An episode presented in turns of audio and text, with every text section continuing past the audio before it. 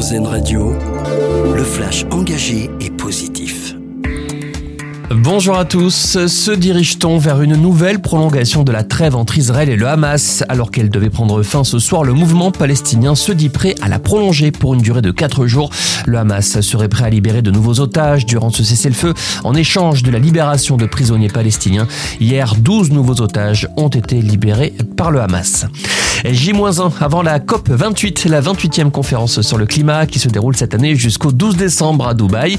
Une COP 28 qui se fera finalement sans le pape François. Le souverain pontife a décidé d'annuler sa venue aux Émirats arabes unis pour raison de santé. Il devait initialement prononcer un discours samedi pour la première participation d'un pape à un sommet de la COP. Comment développer le secteur des services à la personne? La ministre déléguée au PME, Olivia Grégoire, vient d'annoncer des mesures pour renforcer l'attractivité de ces métiers face à la forte augmentation du nombre de personnes âgées dépendantes.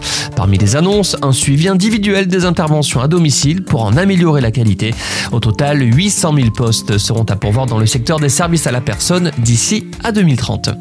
C'est toujours un événement à l'approche de Noël. La traditionnelle mise en lumière du sapin de Noël du Rockefeller Center à New York aura lieu ce soir. Cette épicéa de Norvège sera dotée de plus de 50 lumières LED multicolores et au sommet une étoile recouverte de 3 millions de cristaux. Ces lumières illumineront la grosse pomme à partir de demain et jusqu'au 13 janvier. Et puis notre dossier solution pour finir avec le travail des villes pour que l'on utilise des modes de déplacement décarbonés. C'est notamment le cas à Bordeaux et son agglomération où l'usage du vélo et de la marche dans les déplacements quotidiens ont explosé depuis 2009. La voiture représente encore près de la moitié des déplacements mais elle est en recul de 20%. D'ici 2030, ce sont plus de 270 km qui seront mis à la disposition des cyclistes avec la création d'un réseau vélo express.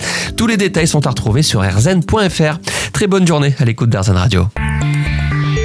Vous venez d'écouter le flash engagé et positif d'Airzen Radio. Une autre façon de voir la vie.